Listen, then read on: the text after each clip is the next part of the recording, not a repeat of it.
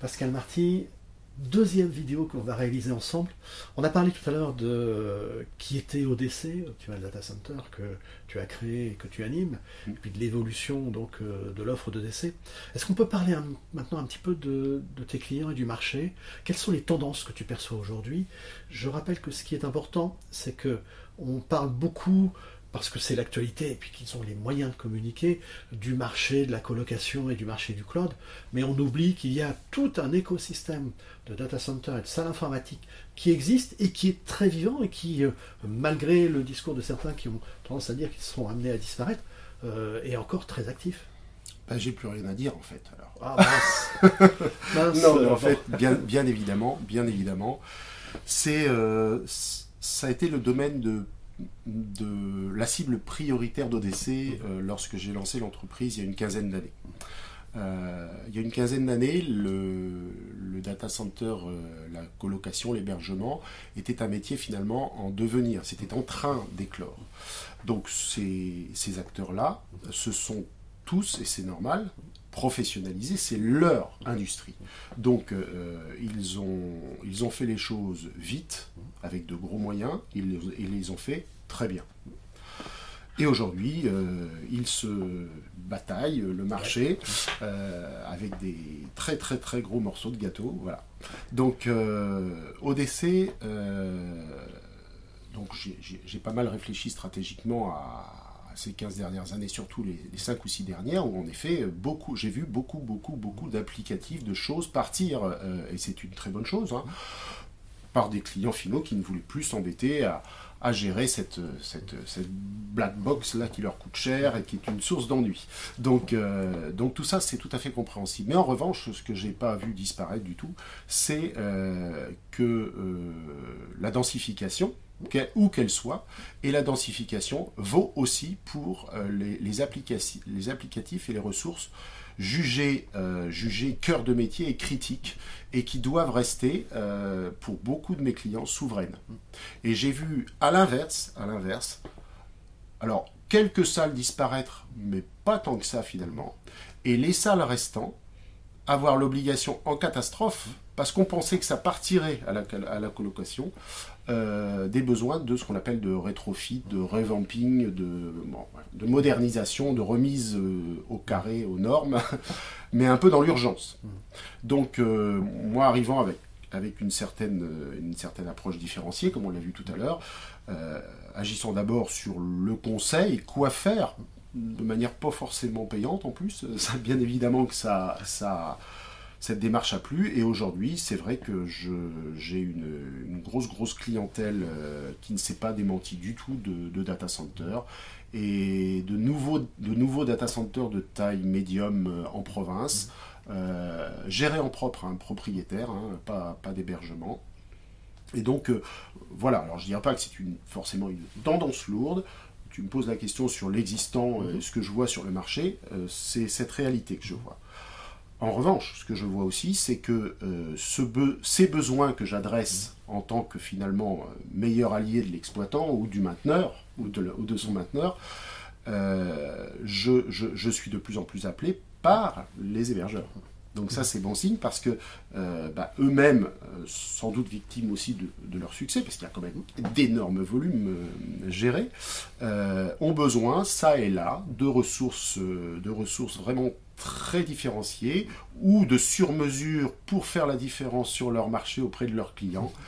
Et notamment, euh, j'ai eu l'occasion de, sur un, champ bien particulier, de développer euh, des brevets sur les confinements en particulier. J'en parle un petit peu parce que c'est vraiment un élément très très différenciant et certains clients veulent en effet euh, une modularité supplémentaire au sein de leur confinement, des choses à géométrie variable, des choses qui bougent en même temps que l'urbanisation peut bouger, alors qu'avant il y avait un prérequis de, beaucoup d'hébergeurs, c'était l'urbanisation elle est au cordeau, c'est comme ça. Aujourd'hui, euh, peut-être que la guerre concurrentielle fait que les choses ont un petit peu changé. Donc en résumé, des salles propriétaires, euh, des entre guillemets petites ou moyennes salles hors hébergement, euh, oui, beaucoup encore. Et je dirais pas de plus en plus, faut pas exagérer, mais elles sont encore extrêmement nombreuses et sont en train de, euh, un peu au forceps, j'allais dire, mais de, de, de, se remettre au goût du jour et très très rapidement. Surtout avec la nouvelle contrainte, on en parlera peut-être, euh, énergétique qui leur retombe dessus en plus. Voilà, voilà. Donc, et, la tendance, ça c'était la tendance marché, la tendance besoin, c'est que les, exploitants et leurs plus proches acteurs, c'est-à-dire les, les mainteneurs, qui sont aussi chez les hébergeurs, eux aussi essaient d'adresser à la fois de plus en plus de solutions intégrées, c'est-à-dire qu'ils vont sortir de, leur, de leurs obligations contractuelles habituelles pour devenir force de proposition mhm. euh, sur des champs où on ne les attendait pas forcément. Il y a notamment un champ qui est rentré dans leur contrat, euh, quasiment sur chaque contrat que je vois de, lorsqu'on est en train de faire la dernière ligne droite entre deux mainteneurs, c'est l'efficacité énergétique. Hein. C'est que proposez-vous pour, aux côtés de nous pendant 2, 3, 5 ans euh, pour, euh, pour transformer les choses, pour qu'on fasse baisser la, note. Donc voilà, ça c'est des nouveautés.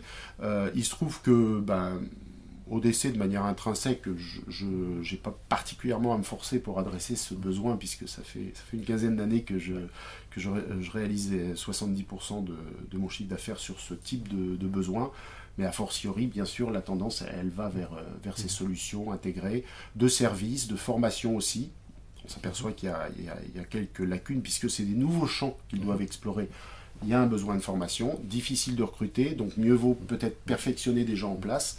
Donc voilà euh, quelques tendances de, comportement, on va dire. Est-ce qu'on peut citer quelques best-sellers? Parce qu'il euh, y a une telle étendue de catalogue qu'il y a des moments où on se dit tiens, il y a des produits originaux. Alors là, on va rentrer en effet dans des choses un petit peu plus techniques, puis ça va être difficile de les mimer euh, devant la caméra. Mais, c'est sexy bah, aussi. alors voilà, c'est essentiellement alors le, best-seller euh, des best-sellers, c'est vraiment l'exploitation des brevets ODC. Ce sont des brevets, donc c'est une exclusivité, donc naturellement, ça devient vite un best-seller quand on est le seul à mhm. pouvoir le, le proposer. Donc c'est justement ces, ces confinements complètement modulaires en exploitation dont je parlais, qui ont deux spécificités pour résumer. C'est d'une part d'avoir le, niveau de toiture mhm. rehaussé, voire très rehaussé par rapport au B. Alors pourquoi faire? Pourquoi rehausser? Alors qu'il suffirait de se poser sur euh, le toit des baies. Ben, rehausser tout simplement parce que ça permet ainsi de générer deux flancs. Mhm. Et ces deux flancs, d'y mettre des tiroirs. Et avec les densités de brassage qui sont maintenant toutes passées en aérien alors qu'elles étaient toutes auparavant, je parle des anciens data centers, hein, elles étaient toutes auparavant sous un plancher en train de l'étouffer, elles sont passées en aérien, mhm. mais du coup, alors normalement on brasse par l'arrière, mais de plus en plus on brasse des deux côtés, et là être obligé de soulever le toit d'un confinement pour aller brasser euh, à bout de bras, euh, voilà, c'est pas très confortable, alors que là on est, on est vraiment sur un produit bah, qui s'efface en fait, euh, et moi il n'y a rien de tel quand on me dit bah, votre confinement il est là, il est, énorme, mais on ne le voit pas. Donc voilà, parce qu'en fait, ça devient un outil d'exploitation. Donc ça, c'est le best-seller. Puis autour de ça, c'est vrai, pour, pour, rien vous cacher, les formations euh, sont de plus en plus demandées, euh, puisqu'on on, a la chance de porter donc une offre euh, dédiée 100% au, métier de l'exploitation du data center. Je, parle plus côté infrastructure technique. Hein. Mais néanmoins, c'est très très présent.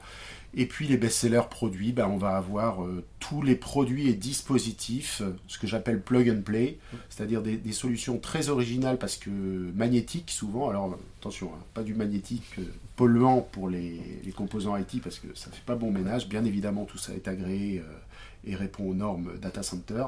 Mais c'est des choses en fait qu'on va tout simplement aimanter sur les baies qui vont permettre de, dériver un flux d'air, d'empêcher un bypass, de mettre deux portes alors qu'on n'avait pas prévu d'en mettre. toutes ces choses-là qui finalement, c'est pas un produit en soi, c'est une famille de produits qui est très adaptée à, une situation euh, contextuelle ou ponctuelle dans un data center. Et finalement, il y a beaucoup de solutions qui ne restent pas définitives dans une exploitation. Donc c'est cet intérêt aussi de mettre peu d'investissement pour beaucoup de résultats tout de suite. Voilà. Et pour terminer, comment tu vois l'avenir? Je parle toujours euh, en termes de tendance hein, et éventuellement de produits. Qu'est-ce que tu vois dans un avenir euh, euh, proche? Peut-être éloigné parce qu'on sait qu'en 2030, mm. tout le monde va être coincé par nos histoires zéro carbone. Oui.